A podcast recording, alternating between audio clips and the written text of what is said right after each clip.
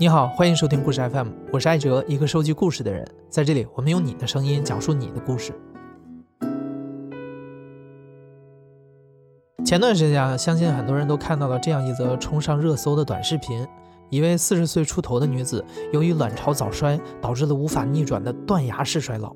她从皮肤紧致到面容松弛，仅仅用了二十天的时间。这个视频点燃了人们对于衰老和疾病的恐惧。首先破防的是年轻人，大家才意识到原来衰老可以离我们那么近。虽然我们很难诊断这种断崖式衰老的绝对诱因，比如是外在环境啊，还是基因遗传啊，但是可以肯定的是，如今求学、工作、婚姻等压力都让我们不得不透支身体，这些也让一些本该因为自然衰老而产生的症状提前发生了。就像今天节目中的四位讲述者，他们有的三十五岁就需要戴满口假牙了，有的三十岁就有了脑梗和老年痴呆的风险，甚至是不到四十岁就患上了慢性肾衰竭，或者二十八岁就绝经了。有的时候我们不得不接受衰老可能会提前到来，而衰老可能不一定是一个过程，它也可能是一个突如其来的瞬间。那今天故事的第一位讲述者叫谭松柏，三十五岁，是一位架子鼓培训教师。因为工作需要，谭松柏每周都需要开着房车往返北京和天津至少两次。长期的舟车劳顿让他的身体免疫力有了明显的下降，他会经常头疼、感冒、拉肚子等等。但是出于对自己身体的自信，谭松柏一直对自己的健康状况非常乐观。但是有一天，谭松柏身体出现的一个状况让他再也乐观不起来了。提示一下，为了保护受访者的隐私，本期节目我们给部分讲述者做了变声处理。去年有一天，我就自己用手指头动了一下我的牙齿，哎，我就惊奇的发现它怎么是松的呀？然后我就每一颗都摇了一下，我发现每一颗都有点松，能动个一毫米的这个样子吧。它要是松一颗两颗，我觉得还可能是出出问题了。结果发现它全是松的，我就在想，这难道是正常的吗？就百度上面查。一般我要什么不知道的，我都是百度上面查啊。呃，有的也是说有一点点松动是正常的，也没什么事儿。然后呢，我就没管它了，就这样。然后到了今年，就是二二年的春节的时候，我可能有半年多。春节的时候开车回老家了，然后那一天应该开了八百公里吧，就是连续开，困我也开，然后我就喝红牛。我那一天应该喝了可能有五六罐红牛。第二天我的牙就疼的不行了，就特别疼，有一颗牙大牙吧，我们管那叫大牙，然后它疼的我太难受了，那个疼的度超过了我摇它、我掰它的那个疼的度，一狠心就给它自己左右晃晃晃晃晃晃晃，我自己就给它掰下来了，掰下来之后就不疼了，我也没有想太多，我就觉得不疼了。后来我们在他们家待了几天之后，我们就回北京了，回北京了，然后去医院看了。然后就给补了一个那种活动的假牙，我也不知道它什么材质的，反正就是可以取下来那种。他没有检查那么多，他只看到，比如说上面有可能是就像那种虫蛀的那种黑的那种的啊，他可能都帮我补过，反正也没有引起重视。差不多也半年吧，应该是十月底开始，我就换了另外一辆小车开，我就变成了每一天都要来北京，每一天都要开回去。身体的那个免疫系统就差了很多了，然后那个状态就特别不好嘛，就容易感冒啦，就很明显。要不一会儿头疼，一会儿又是拉肚子，什么什么这那的，就各种这些都来了。然后牙开始了，真是疼的不行了。它很神奇，就是今天这几天我疼的是这一颗，下次疼的时候它疼的又是另外一颗了。它会来回跑，我觉得这个我也不知道为什么。那个疼的，就是晚上睡觉都睡不着，还有就是有时候晚上睡着，他半夜都把能把你疼醒，实在受不了了，必须去看看了。好像我就和我媳妇儿，我们俩，他陪着我去的。那个医生帮我拍个片儿，然后他看了看，看了看之后呢，就跟我说，说你这个牙周炎非常的严重了，就是那个牙龈萎缩，他是很清楚的可以看到的。你这个呢，得拔。然后我们就问要拔多少，他说。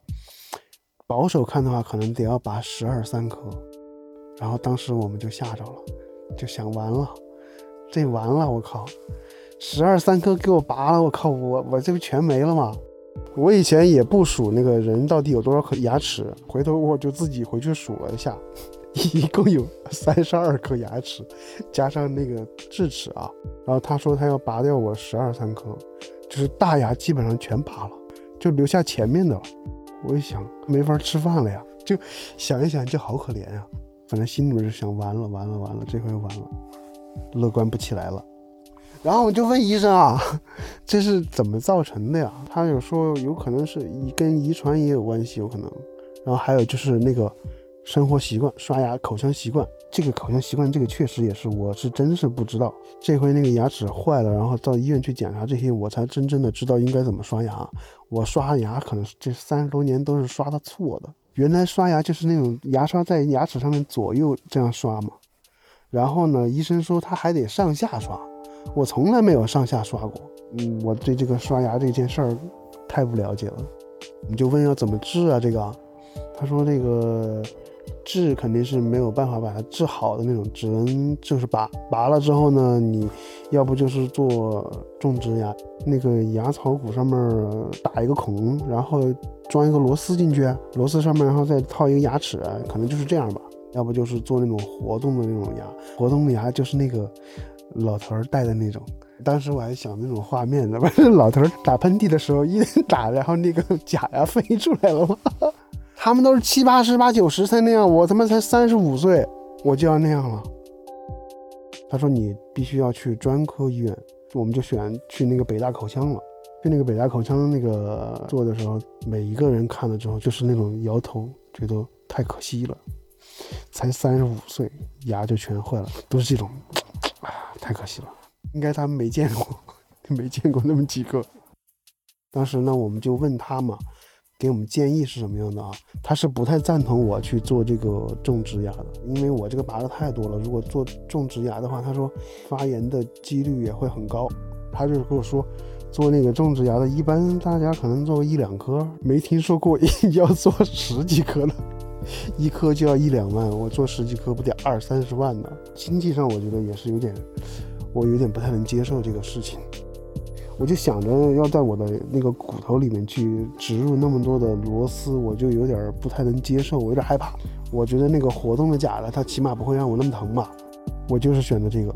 活动假牙这个可以取的这种的，跟我们现在整个好好的牙齿的那个样子的，应该是差不多一样的，一万多到两万多吧。跟我说的就是这么个价格。他说每顿饭都得取下来刷吧，然后再装回去，然后晚睡觉好像也得取下来。看完了之后，我就告诉我妈了，啊，怎么可能呢？才三十多岁，怎么要拔那么多牙？我们捋了一下，目前我们家只有我婆婆是戴假牙的，其实是姥姥。我婆婆现在八十多岁了。牙齿坏了之后，会去想我能吃什么东西，真觉得好挺惨的。就是我没有想出几样能吃的东西来了，要不就是喝喝粥了，喝喝汤了。小时候乡下长大的时候，我们家就会种花生嘛，然后我就特别喜欢吃那个东西。我可以把那个花生当成饭来吃，两斤一次，比大家吃花生的那个量可能要大很多很多很多，非常多。但是呢，它又很硬。那个时候，我觉得我真的可能我的牙齿是使用过度了。现在是真不能吃了，因为那些大牙都用不了了。我爷爷的牙齿也很好的，到现在他还可以吃花生呢。他今年还给我种了一地的花生呢，二百斤吧，我估计放老家的。等我回去吃，我我回我告诉他，我说我吃不了了。我说你以后不用种了，你以后也不用那么累了。前天我跟我媳妇儿，我们俩在那儿看电视的时候呢，茶几底下有一盒我之前没有吃完的花生，他拿出来嚼了几口。他在嚼的时候呢，我就贴过去听，我听一听那个花生嚼的时候的那个声儿，我靠，我就自己嗯，好享受啊。然后我再闻一闻他的嘴，啊，好香啊！我真的太喜欢那个东西了。然后我现在也尝试着去吃啊，就是比如说我炖汤的时候会放花生米进去，炖软了，哎呀。那个不是我想吃的，我可能就真的是喜欢吃那个脆脆的花生的那个感觉，但是我现在真的不行，以后我戴着假牙估计也不行。现在一共才拔了三次，他需要再等三个月，应该是让牙龈要恢复一下吧，然后再去复查，然后那边再看能不能做下一步。然后剩下这些牙齿我可得省着点用了，然后吃东西的时候就慢慢吃。以前我吃饭可能二十分钟左右吧，现在我吃饭可能要吃一个小时，吃完之后我还得清理牙齿，大概要二十分钟。可能我目前应该是在那样的一个阶段，可能有点急了，可以乱去想办法。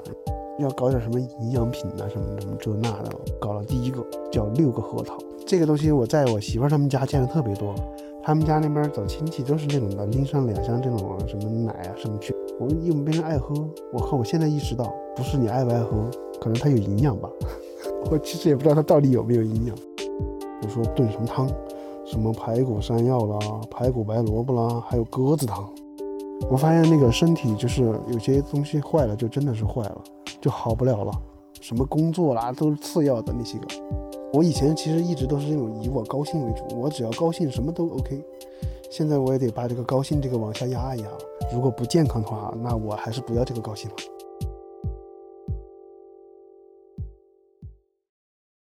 现在谭松柏已经拔掉了十颗牙齿，即将在今年四月份戴上自己的第一副假牙。中国卫生部的一个报告显示，大面积掉牙后佩戴假牙这件事儿，通常发生在六十五到七十五岁之间的老人身上。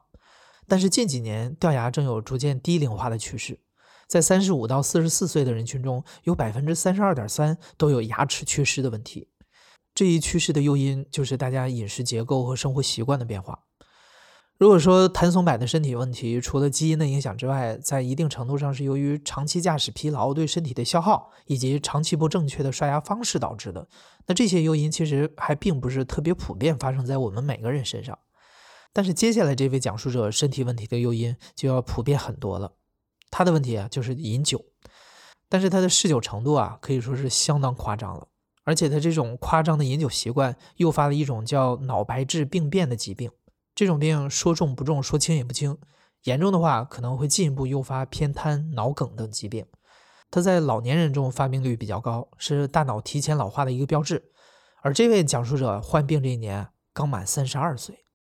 我叫小李，今年三十二岁。我是在体制内工作，检查出来之后，医生就说这个脑白质病变、脱髓鞘和脑白质，它就变性了，衰老导致的，对我这个记忆力影响特别大，有脑梗风险，老年痴呆的比例会很大，三倍五倍啊。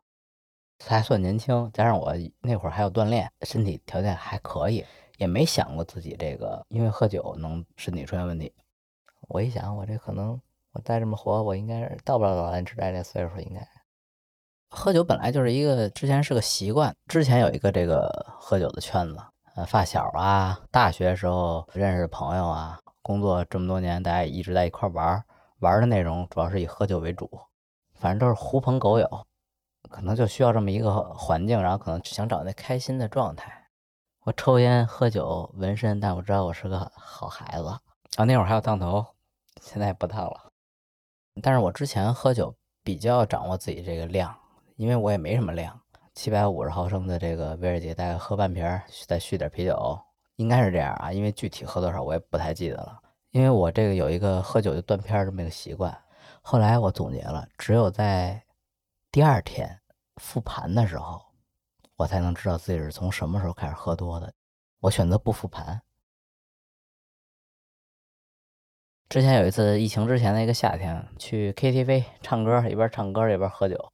那 KTV 充卡送的假红酒，半个小时我就一瓶我就给输没了，记忆就基本上没有，断断续续的。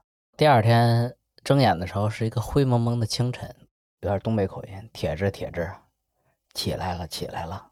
我一睁眼呢是一个环卫工人，大概是一马路边上。醒的时候其实没慌。醒的时候就是感觉挺魔幻的，宿醉嘛，第二天早上起来那种也不知道真的假的那那种感觉，就打一车就回家了。我到家我就把这个鞋、裤子、袜子么一脱，咵就一甩，就满天都是瓜子儿。应该是头天那个 KTV 走的时候踹走的，这事儿确实挺危险的。我在发现自己身体的问题之前呢，大概有不到一年的时间吧。呃，感情的事情和这个工作、经济上面都不太顺，当时状态有点对自己很不负责任。那会儿其实就一直是天天喝酒，那会儿喝酒喝到三四点才睡，想是不是能通过这种方式轻松一点。有时候下了班到家就累嘛，然后就先睡觉，半夜爬起来接着喝，然后第二天起来还得爬起来上班，反正就是整个这作息也不太规律。那会儿确实有点酒精依赖了，晚上不喝的话。容易差点什么，然后睡不着觉，躺在床上辗转反侧，一直睡不着啊。而且你心里当时心里很纠结，无论是这个感情啊、工作呀、经济啊，这乱七八糟各方面，觉得自己生活太糟糕了。我的工作给我的这个经济支撑呢，跟我自己多努力其实关系不大。我们体制内嘛，就是你就是顶天了，你也挣不了多少钱。我这个感情的问题跟经济有一定关系。之前一直也有做一些小的生意什么的，但是这些东西都小打小闹，老给自己找客观原因，就是一些比如说我精力不够啊。我上班累了，到家就想待会儿啊。真穷的时候呢，就逼自己再干干，都没整成。但是我自己的能力呢，又跟那些高薪的工作呢也不匹配。我自己呢，就是知道自己不行，只有我自己喝难受了，才好睡觉嘛。自己一人住在家，喝多了，第二天早上起来迷迷瞪瞪去厕所，然后就发现这个洗手间里边全是那个吐的。我说心想，谁给我们家吐这么恶心还不收拾？啊？然后我就回去接着睡去了。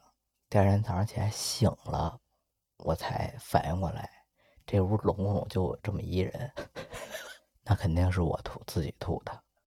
然后直到今年夏天，有一天晚上去小有名气的酒吧喝酒，看一大哥挺眼熟的，那会儿也喝了点酒，然后就上去跟人就攀谈去了。一聊就是他呃前一阵还在一起开过会，就是兄弟单位的一个小领导，之前提拔他的这个领导，现在在我们公司任职一个岗位。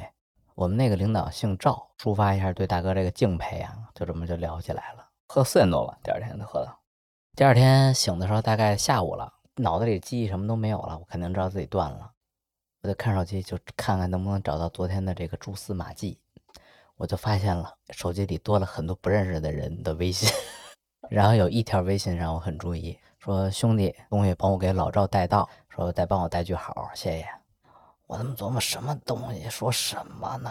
我就起来，我看一地的那个鲜花饼的那个和那云腿月饼那个包装纸，完了，昨天是肯定是人家让我给给给老赵带过去，全让我给造了，就全都给吃了。确实好吃，可能应该是，要不然不至于吃那么多。我就赶紧从淘宝上看看这玩意儿有没有卖的，回头给人补一下。起来之后洗脸，拿打火机那个点烟的时候，拿左手拿左手点的烟，当时就觉得感受不到那个压力的那种感觉。当时就是觉得麻，我以为睡觉压的，没当回事儿，想着缓缓就好了。第二天我起来洗脸，发现我左半拉脸都麻了，就有点害怕了。我就从网上查这个喝完酒之后身子麻和脸麻，人说我是要梗要要挂了，是脑梗吧？当时说的是，说赶紧去医院，就打一车，我就去我们这附近最近的医院了，还挺好，是一个这个国内比较权威的这么一个省内的医院。当时就查了血，查了 CT。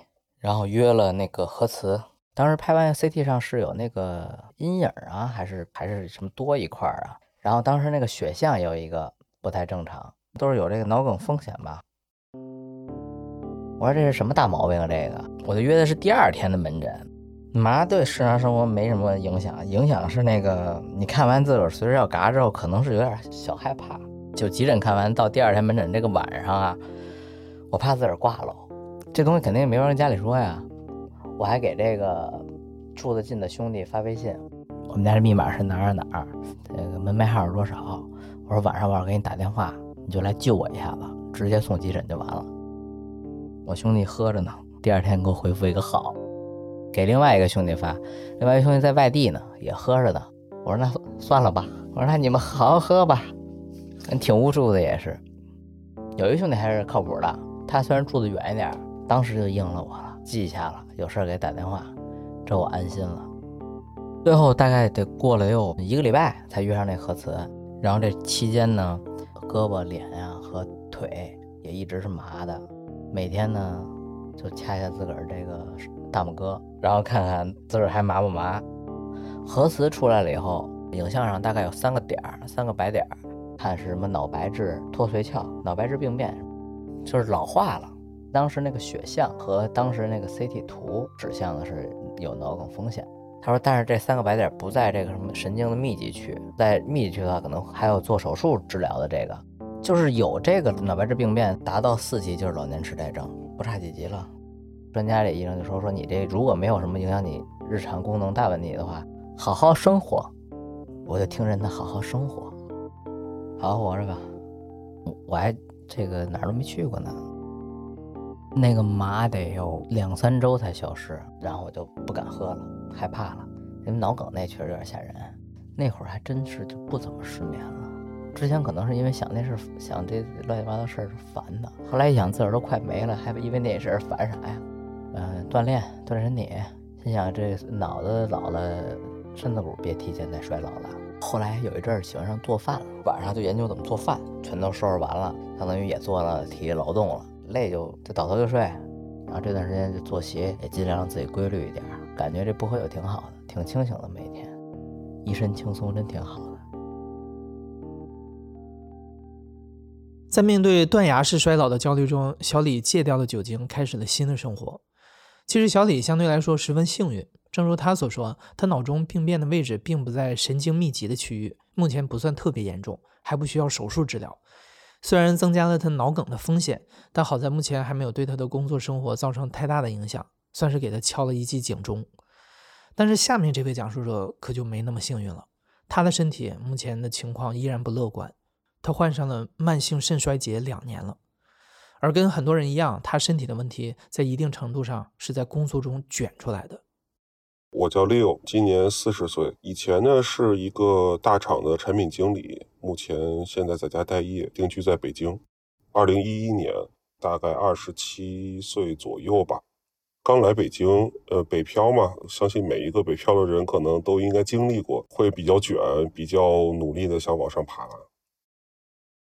工作上可能刚接触互联网的东西，就会觉得东西很生疏，然后自己因为也比较要强，经常会搞到很晚，一两点钟才睡，尤其是九点钟要打卡，所以呢，我经常会在七点钟我要起来，睡觉的时间其实很少，生活压力、工作压力和领导给的 PUA 交织在一起，因为当时我一个月的工资才有两千五百块钱。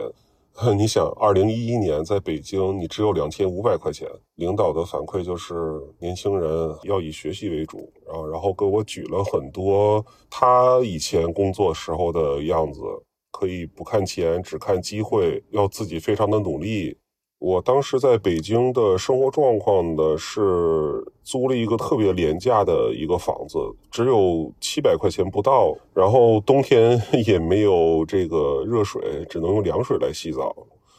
当时是因为自己要做一个手术，去查了正常的手术前该做的一些准备，但是被确诊告诉是有糖尿病，啊，是个二型糖尿病，还不是特别严重。有后天养成的，也会有一些遗传基因。我相当于这两者都占了吧。医生其实给我的呃医嘱呢，还是让我一是就要作息规律，呃，严禁糖的摄入，人工注射胰岛素，我觉得很难。刚来北京，想在北京立足，你就需要去努力，但是你的努力就肯定会违背了医嘱。大夫说的比较轻描淡写，还是该吃吃，该喝喝。公司也没有食堂，吃到最多的话就是泡面了，泡面加火腿肠，标配。大概有个七八年吧，身体一直保持着这个样子就过来了。我的收入每年都在成倍的增长，我的家庭其实也在慢慢的组建，慢慢的稳定，后面也有了自己的小孩儿。我们两个都有工作，但是收入我是大头，一个月税后应该是在四万多块钱。在北京买了房子嘛，对我来说都是一个正向反馈，都是非常好的。但是其实糖尿病这个事儿呢，说大不大，说小不小。你如果你控制不好的话，就会有很严重的后果。二一年的样子，有一天我发现我的脚突然肿得厉害，穿不上袜子了那种感觉。大夫检查检查说：“小伙子，你看一下你的肾吧。”查了肾以后，当时第一次发现我的肾指标已经恶化了，比较差了。医生给我的病的诊断是慢性肾衰竭，我这个分类就是糖尿病肾病，而且是不可逆的。查肾指标主要是看一个数值叫肌酐，肌酐呢是一个代谢的废物，它需要通过你的肾脏去排出去。那如果你血液当中的肌酐含量特别高，就证明你的肾脏排除这些毒素的能力降低了。正常的像年轻人的话，不会超过一百，但是我当时是已经是一百二十多了，意味着你的肾功能将近百分之五十已经是坏掉了。肾病这个病呢，它比较麻烦的一点是，很多指标前期测不出来的，分为五期，一旦它变高了，就证明你已经步入了三期往后，基本上就已经开始对你宣判了，就是你这个已经不行了。医生给我推演了一下后边的进展。往好了说，可能在五年内，肾脏可能就会完全的失去功能，那就需要依靠透析或者是肾脏移植来去缓解你现在的症状。作息依然很糟糕的话，那有可能在一年内就会进入透析的阶段，也就是我们现在所说的尿毒症。透析的原理呢，就是把你的血液一点一点的从身体里边抽出来，到一个机器里边，再把新鲜的血液流回到你的身体里边。每一周要花三天，每天四到五个小时躺在病床上。听完医生的推演之后呢，我们也就走出来。我们在医院外边坐了很久。当时已经不去纠结是为什么了，因为这个已经没有什么意义了。觉得天都要塌下来了，包括我爱人在旁边听的，其实他内心是崩溃的，但是他当时在医院里边是紧紧的克制自己，没有爆发出来。我当时就觉得完了。确诊完糖尿病的时候，如果我可以多查一下糖尿病的后续的推演过程，其实也不至于发展成现在这样。之前呢，已经有一些小小的信号给你，但是没有太当回事儿。比如说经常会累，比如说这个腿会无故的发生瘙痒，都被我错过了。直到现在才发现，那其实已经晚了。我觉得家里边最大的一笔收入，就是我这边最大的一笔收入即将要没有了。因为你如果去透析的话，你是没有办法正常的去上班的。当时我们家里大概定的计划呢，是老家的房子呢，我们会先保住。我这边尽量的去工作，不管是去大厂上班也好，或者是自己做一些什么事情也好，尽量的去保住。如果真的保不住的话，家里面会考虑把房子卖掉。然后让我的整个生活其实发生了变化，最大的就是你的饮食。我这个人呢，还是比较喜欢吃的，特别爱吃零食，特别爱吃重口味，特别爱吃辣的这样一个人。以前工作的时候呢，桌面上经常摆满了各种的零食，比如说什么薯片呀、面包片呀，或者是这个脆那个脆的。这些东西已经都离我而去了，不能吃一点儿。我的桌面上从此变得非常的干净，就只有白水。这个转变是非常痛苦的，就是我们人吃炒菜或者吃任何东西里边都是有盐的，我我每天不能吃超过三克盐。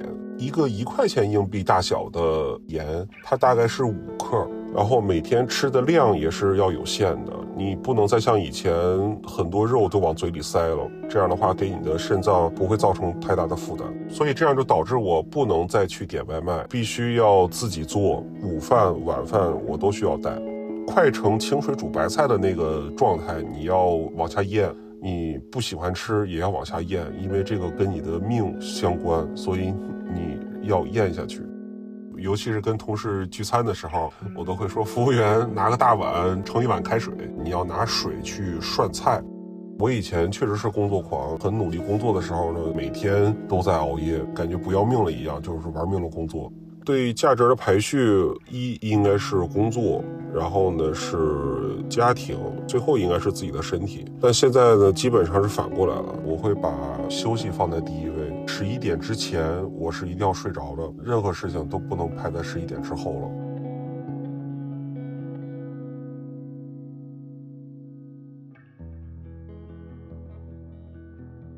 肾病的人，你是不能劳累的，它导致的结果呢，就是你在家里不能做重活，重的东西都不会让我插手。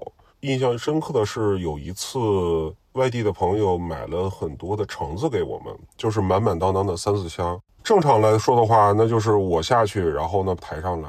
但是因为当时我的这情况，就只能是由我爸和我爱人两个人下去，一点一点抬的。他们两个人其实力气都不是特别大，所以他们就抬了很长的时间。当他们就是进门的那个时候，当时我就觉得心里边其实是不好受的。他们是在保护你，但是这个事儿对于一个男人来讲，其实非常的难受的。这些活儿原本就属于你，你派不上用场。我已经创造不了什么价值，对这家里创造不是什么价值。以后肯定不能像现在这样工作了。比如说月薪好几万这样一份工作，你以后肯定是要自己做事儿的，这是一件很头疼的事情。你其他基本上什么都不会。像我们这样做产品经理，已经很固化了，就是你现在需要强制的从你现在的舒适圈里跳出来。我觉得这个难度不亚于刚来北京北漂的那个难度吧。公司的业务也有很大的变化，不得不把我们全部开掉。所以呢，我现在属于被迫停业状态。这个可能也夹杂着中年男人的危机吧。其实有一份收入的话，我也不想辞职，但是没办法。其实家里所有人的节奏可以说都被打乱了，包括我父母在内。他们以前就可以在家跟孩子玩就可以了。现在都在去找他们身边有可以来钱的事情，就比如说做一个中间人，相互牵牵线，从中呢去谋得一点收入。我爱人呢，政府部门工作，所以呢他不太轻易会变动，因为还是要有一个保底。除此之外呢，他其实也在盘一下身边的资源，大家签下可以去得到收入什么的。其实我现在这个阶段身体上的表象还好，只是每次去复查的时候，你会看到你的指标会一点点的在加重。特别揪心的就是看到它从一百到一百二到一百四等等这样的这个数值的飙升，就会有这种莫名的这种恐惧。我现在数值血肌酐大概是在三百六百左右，就需要去透析了。那可能下个月我就要躺在病床上。就有点像眼看着自己慢慢死亡的那个时候的心理状态，这也是我现在特别焦虑的时候。很多事情都没有进展，还在找工作。在我真正透析之前，能多干一天就是一天。最终的治疗方案是肾移植，一笔不小的费用。我记得当时刚说出这个话的时候，是我妈突然先很快就站出来说：“要不把我的肾给你吧。”就是当时心里边很很激动，就是这种感动难以形容。自己的这个家人在第一时间，就是他可以不顾一切的去站出来为你献出一切吧，特别感动。我爱人其实也是这样的，就是他说不管我现在是什么样子，他都会跟着孩子一起在我身边。我觉得这两件事儿对我来说，精神的这个支持特别的大。其实我现在的情况呢，已经发展的算是到中末期了，就是已经快到尿毒症那个阶段。只能说期待就是能够把我的指标控制住，然后呢，能够让这样的生活的时间更久一些，久到科技发达了，对我的病有一些根治的一些手段，当然是最好的。但愿会有那一天。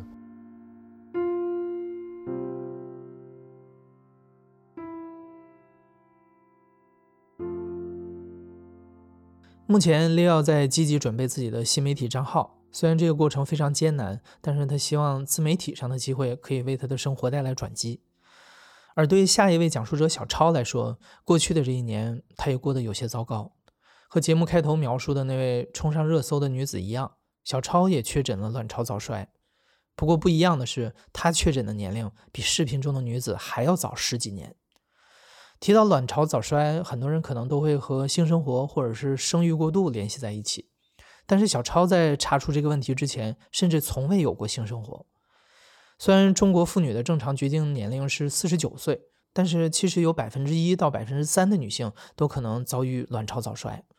她们需要面临的不仅是部分身体机能的衰老，还有人生选择的重要变化，以及对于爱情和婚姻的新思考。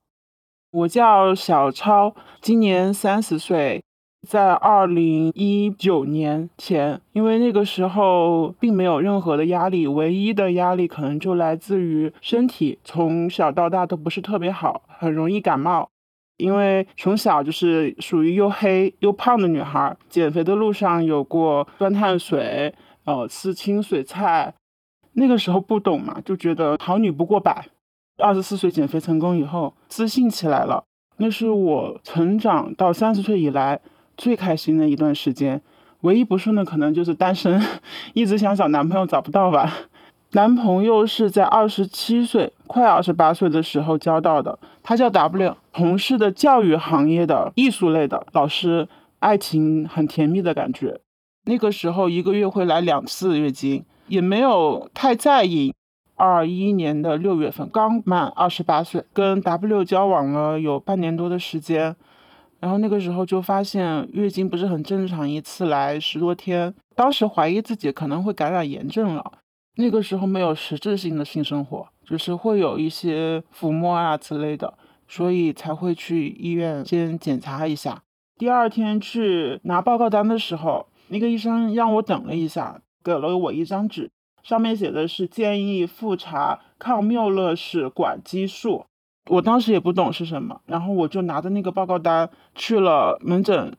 那个医生看了一下我的那个检验单以后，他就很惊讶。他说：“你才二十八岁呀，天呀，你生没生小孩啊？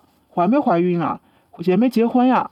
我说：“没有，什么都没有。”他说：“啊，天呐，他的那个语气给我的一种感觉就是我完了。”他说：“你要不你就直接去华西检查吧，成都华西医院应该是我认为的非常优秀的一个医院了。”他说：“你这个不好怀孕呀。”当时在我们当地的医院只检查了一个有一个卵泡激素。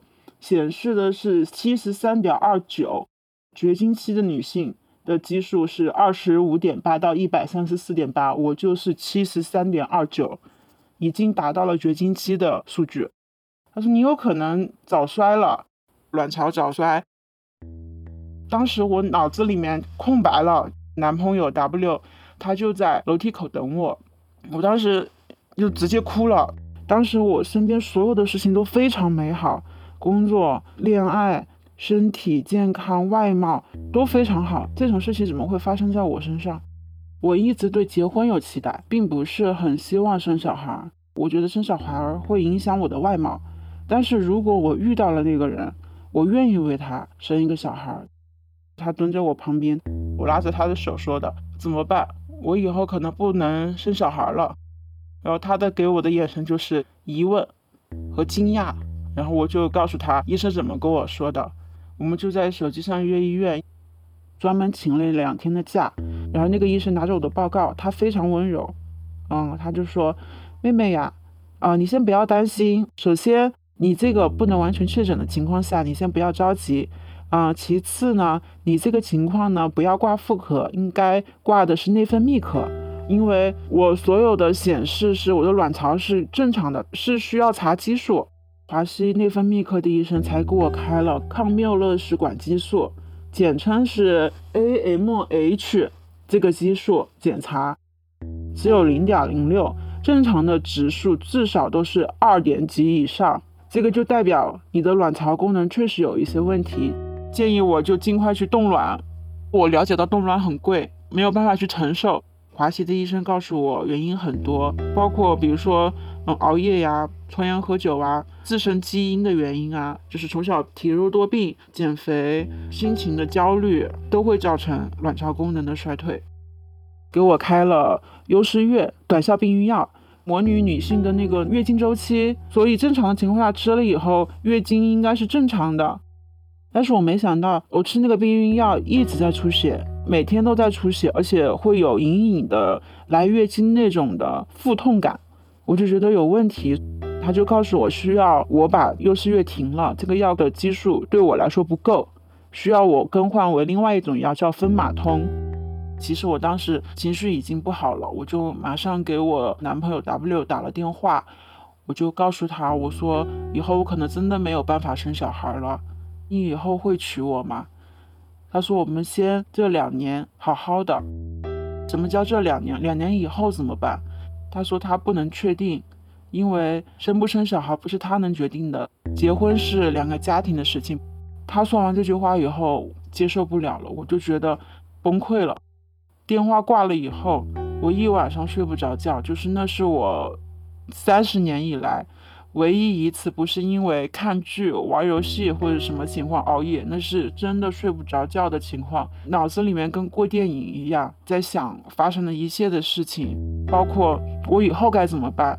现在的有些男生还是很现实的，我以后到底会不会有伴侣？第二天早上，我直接请了半天的假，到他的培训机构找他。当时我是说，我不能太自私了。如果你现在要跟我分手，我不会对你有任何的不好的看法，我能理解。他说不要这样，不要这样。他一看我的脸色很不好，你先休息。他就给我开了一个酒店，可能也只睡了两个多小时吧。看他在认真的教学生沟通，我觉得我对他还是有感情在的。这是我从学校出来以后的第一份恋爱，想全心全意的去爱一次。那段时间其实 W 对我还挺好的，嘘寒问暖，研究一些女性滋补类的东西。知道我卵巢早衰以后，他还是带我去见了他的父母。W 的父母其实两年多以来都不知道我的身体情况。他真的在我父母面前说过，等到他现在的工作稳定，就今年年底我们就计划结婚，信誓旦旦在我父母面前保证会结婚，然后也不在乎我以后生不生小孩，非常开心有一个家庭了。优思悦停了以后来了七天，没有出血了，就正常了。这个药停了以后，我就没有复查了。在成都，其实对我来说并不是很方便。去了一个中医馆，开的中药在吃。我吃了三个月，那三个月的月经都还比较正常。进入冬天了，就频繁感冒，因为卵巢早衰的滋补类的中药，它不能跟感冒药一起吃，我就直接把中药停了。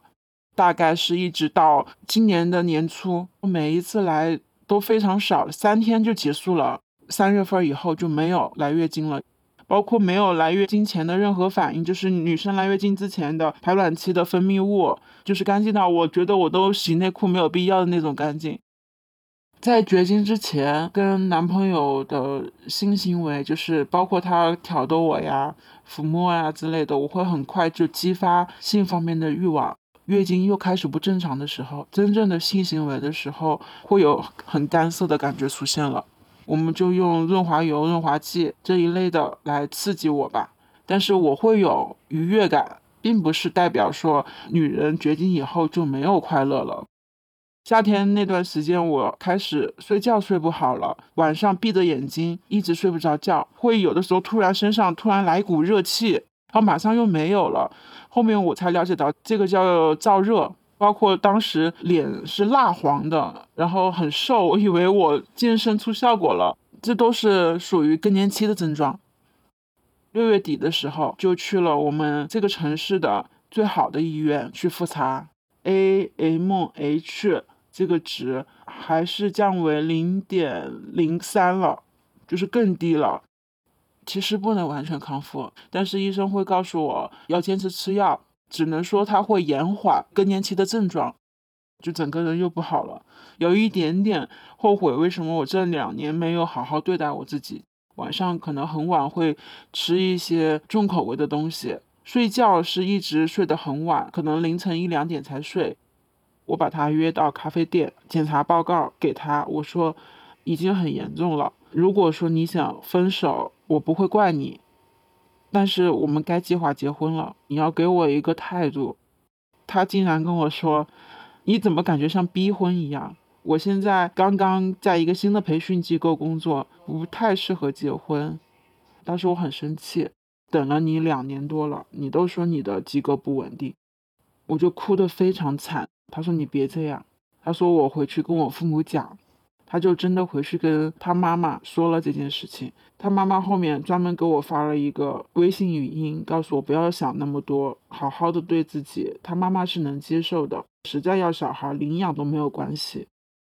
突然有一天，我正在跟我朋友好好的吃烧烤，他说他来接我，突然告诉我，他说他爸爸不同意。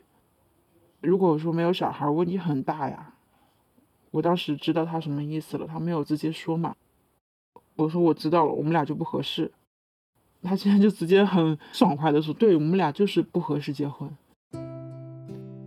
当时我印象很深刻，在今年的七夕节前三天，很不争气的在他面前大哭了一场，转了头就往家走，就回家了。这是我们最后一次谈话。其实我想想吧，离开他也挺好的，他并不是一个很可靠的结婚对象，即使我跟他结婚了，并不会很幸福。我有一个同事问我，他说：“你现在单身了，怎么没有去哪玩啊？没看到。”我说：“我现在每天要回家熬中药，然后也不能特别晚的睡，只有保证老年人的作息，才能让自己的身体好起来。”前段时间在那个短视频平台刷到过一个姐姐，四十五岁还是四十岁，卵巢早衰，断崖式衰老。从一个脸比较紧致的一个，突然就变得整个脸都是松弛下来，很垮，然后眼神呆滞，没有发生在我身上，也没发生在我所了解到的卵巢早衰的这些姐妹里面。底下有一些可能不太清楚这个情况的人的评论，怎么卵巢早衰这么可怕呀？这一类的。会对自己的外貌还有短平快的这个了解信息的情况焦虑，焦虑很正常，但是没必要这么焦虑，没有必要提前焦虑一些没有发生在自己身上的事情。我加的这个病友群，它其实并不是很大，目前可能也不到一百人，但是里面年纪大的不到四十，年纪最小的有二十三到二十六岁的。但是他们现在都其实并不是活得有多么难过，都非常积极，包括去做针灸治疗，随时在检查自己的排卵期。印象很深刻，有一个妹妹，她二十七岁，她告诉我们说，她从第一次来月经是十二岁来月经，十六岁检查出卵巢早衰，连续七年她都在大大小小的医院吃药。她现在结婚了，这两个月她查出她怀孕了。所以他鼓励我们说，首先不要放弃自己。人的身体是非常神奇的。分手后没多久，我就找了现在这个医生，积极治疗了，正常的吃激素药，吃中药，还是很向往爱情的，还是希望对一个人产生多巴胺的那种进入我的婚姻。如果说没有的话，其实我也想好了，女生不结婚不生子，过得好的也不止一个吧。我也不差，经历了这些事以后，我觉得你要做好生活中的每一步吧，不要去消耗自己的身体，因为挣钱是一时的，玩乐也是一时的，但是以后的生活是要你自己过的。